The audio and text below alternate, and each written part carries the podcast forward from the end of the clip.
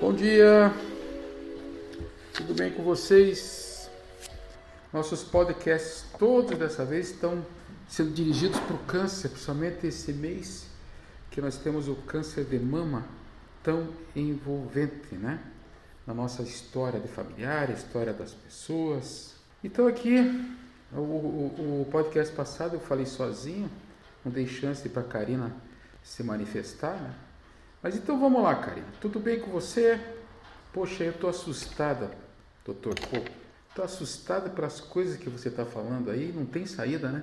É, é, saída tem, né? Mas a gente tem que estar alerta para essas coisas. A coisa não é simples assim. Por exemplo, Karina, a, você sabia que a água com cloro, essa água de torneira, né? Com flúor e com cloro, ela é altamente deletéria para o nosso corpo e propicia alguns tipos de câncer, inclusive esse câncer de mama. Isso é um trabalho feito lá nos Estados Unidos, sabia disso? Eu imaginava, Dora. Quer dizer que nem água dá para tomar mais? É.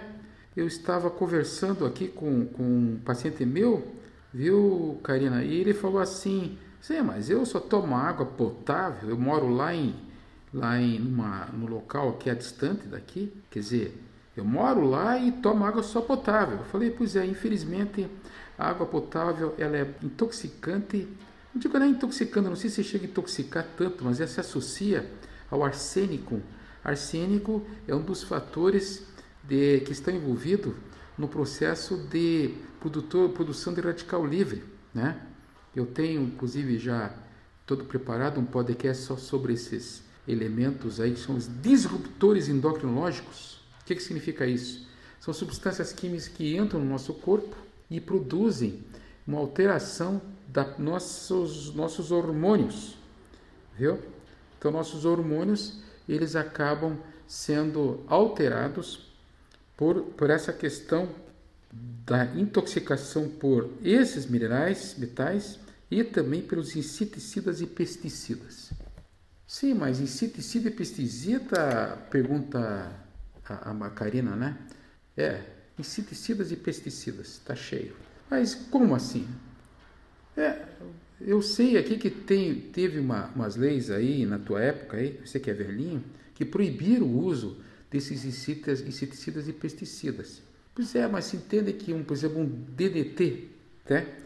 ele tem um nome feio, tão grande, que eu não sei nem pronunciar aqui para você, mas o famoso DDT, ele fica no solo, ele é usado e ele tem uma capacidade de adaptação como produto químico e fica intoxicando os alimentos por muito tempo, entendeu? E ainda temos altas intoxicações que vêm da lavoura, que vêm da produção desses vegetais, né, que são produzidos na terra e são é, irrigados por esses. Só, só citando esse tal de DDT com pesticidas e tem outros também que eu já falei em podcasts anteriores, que não tem tanto interesse no nosso caso aqui.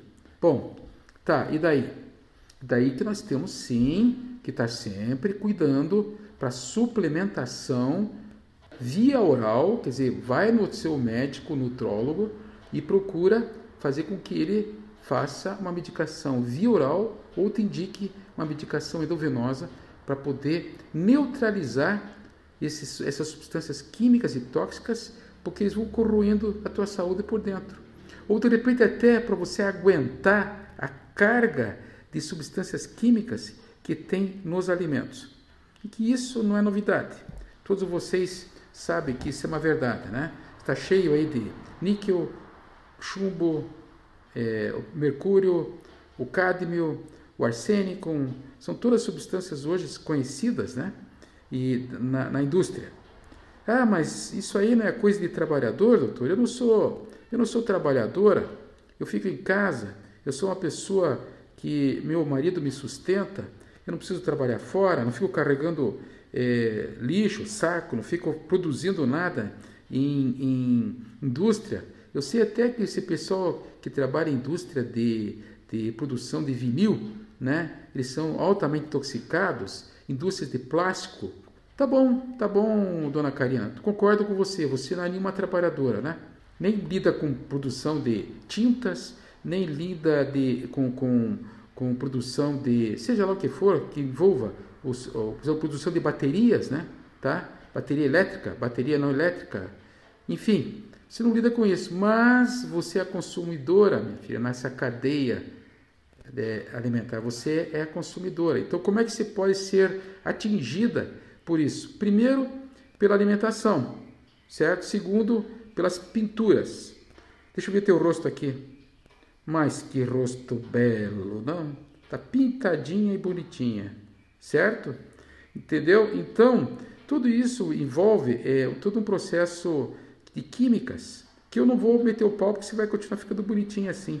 Mas pelo menos entenda que você tem que ter, fazer uma profilaxia disso, porque isso tudo vai acabar caindo ainda, acabar indo para onde?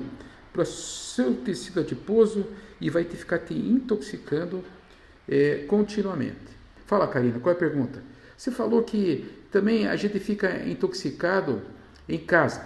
Ah, é? Posso dar um maior exemplo disso? Tá. Você tem cachorro ou gato em casa? Os dois, doutor. Mas se dão bem os dois. Minha Nossa Senhora. Um não maltrata do outro.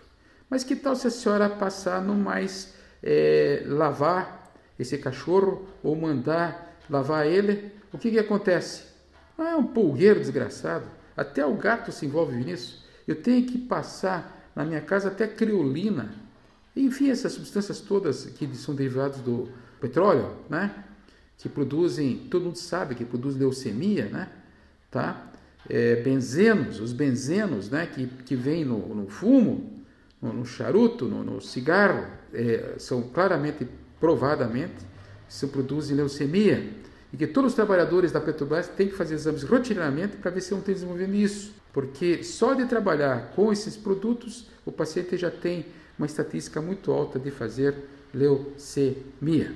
Tá. Mas qual foi a pergunta que você fez mesmo, Karina? Ah, eu estava perguntando para você, né? Que história é essa? Que como é que eu vou ficar é, com essa tendência a produzir câncer por uma contaminação que eu não estou submetida? que significa eu não estou trabalhando lá na, na, na frente da, de batalha, né? Como o povo está trabalhando, né? Tá, então, por exemplo, nitrosaminas e hidrocarbonatos, né? Alimentos defumados, certo? Eles têm uma tendência a você produzir câncer, geralmente relacionado com o estômago ou com o esôfago. Tá bom. Você come isso? Imagina, doutor, se eu começar a comer defumado aqui, Deus me livre e me guarde. Tá bom. Então você tem toda essa, né, Karina, essa experiência de evitar esses medicamentos, esses alimentos, né? Inclusive você que se come tudo orgânico, né? Para evitar esse contato com o DDT, por exemplo, e os outras substâncias químicas também. Mas esse cachorrinho teu aí que você mandou lavar, ele pode ter certeza que uma bomba de produtos químicos, pesticidas, sabe? Os próprios inseticidas que você passa em casa, viu?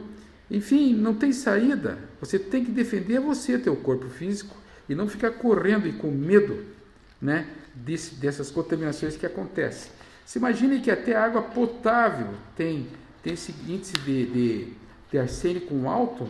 Imagine como a gente está realmente submetido a essas doenças. Por exemplo, a água com cloro, tá? ela propicia 15% de todos os tipos de câncer de reto e 9% dos cânceres de bexiga. Que, aliás, eu nunca, nunca tinha visto com tanta frequência no consultório. Começou a aparecer agora. Não sei se é sequela, Karina, do pessoal que fumou aí 20, 30 anos e parou de fumar e achou que estava resolvido. Eles têm um problema com DPOC, que é essa é, obstrução, é, doença pulmonar obstrutiva crônica, né? que eles lesaram todos os alvéolos pulmonares e tem essa tendência a fazer esse câncer de bexiga, que é até um, um câncer que é relatado na, na história da medicina é, ocupacional, de trabalho. Impressionante como tem aumentado. E aí eu, para ajudá-los, né? Porque eles, é, uma, é, é, é uma, é um, uma cirurgia muito lesional, né? Eles tiram toda a parte de baixo, inclusive o paciente começa a urinar como, como se tivesse. Já perde o aparelho urinário todo, perde muitas vezes a parte anal por, por uma questão é, metastática e tal. Mas não vou ficar entrando nessa parte não, viu, Karina? Eu estou querendo aqui dizer para vocês que sim, existe uma contaminação é, metálica, contaminação de pesticidas de cida grande e que você tem que entender que você tem que defender teu corpo. Na alimentação, uso de pectina e fibras, o uso do alho, da cebola e uso de alimentos que contêm muita fibra, fibras para poder fazer bastante cocô. Duas vezes por dia, pelo menos, até três vezes por dia tem que evacuar para limpar, tá? E muito ovo, filha. Olha só, doutor, eu adoro comer ovo frito. Ah, um ovozinho frito de manhã, querido. Começamos mal.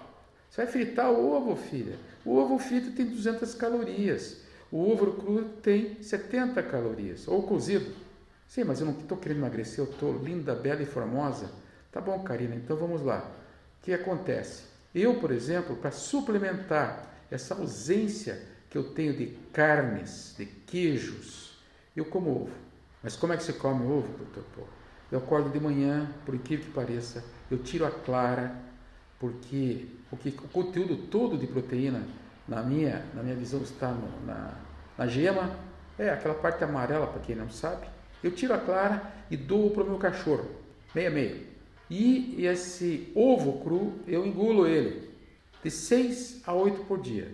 Pasme, baixou meu colesterol. Opa! É, agora o colesterol está sendo bem usado. Nessa mistura que vocês fazem de ovo frito com esses azeites é, que andam por aí, que não deixam de ser produtos também químicos. Mas vamos parar de meter o pau aqui na indústria, não é esse o meu objetivo. O meu objetivo é vocês se adaptarem a essa alimentação que está aí. Por quê? Tenta plantar sem usar pesticidas e tenta cuidar desses cachorros que você tem em casa sem usar inseticida. Impossível. Então nós temos que nos adaptar, o nosso DNA tem que se adaptar a essa nova realidade, só isso.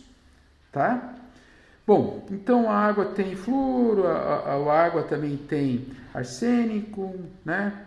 É, está mais que provado que mulheres que produzem, que tomam pílula por mais de 4 anos, tem duas vezes mais chance de fazer câncer de, de, seios e com acima de, desses 4 anos também chegam a ter 80% de chance de também fazer é, lesões nos seios. Câncer de seio, turma.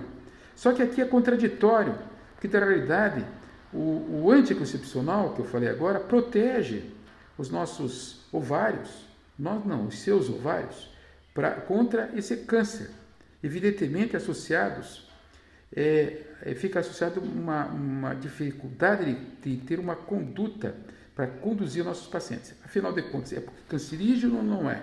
Eu prefiro falar de estatísticas, né? Como eu acabei de falar para vocês, viu? Enfim, também a exposição de, de a, a, a parte é, que a gente chama de campos eletromagnéticos, né? essa mania de querer achar que pode dormir com o celular no pescoço, certo? Isso aí também já está provado que é um problema sério. E outro problema sério também, Karina, quando você resolve ficar moreninha para a praia. Ah, lá vai a Karina, vai lá e secretamente vai fazer uns banhos de raio ultravioleta. Propicia 4 mil vezes mais tendências a você ter câncer de pele. Nossa Senhora, doutor, pô, não sabia disso. Gente, não foge do sol. Curitiba tem feito sol, meu, aproveita. Vai lá, pega o solzinho, 15 a 20 minutos. Ah, eu não pego o sol se não fizer com protetor solar. É, aí sim fica complicado, né?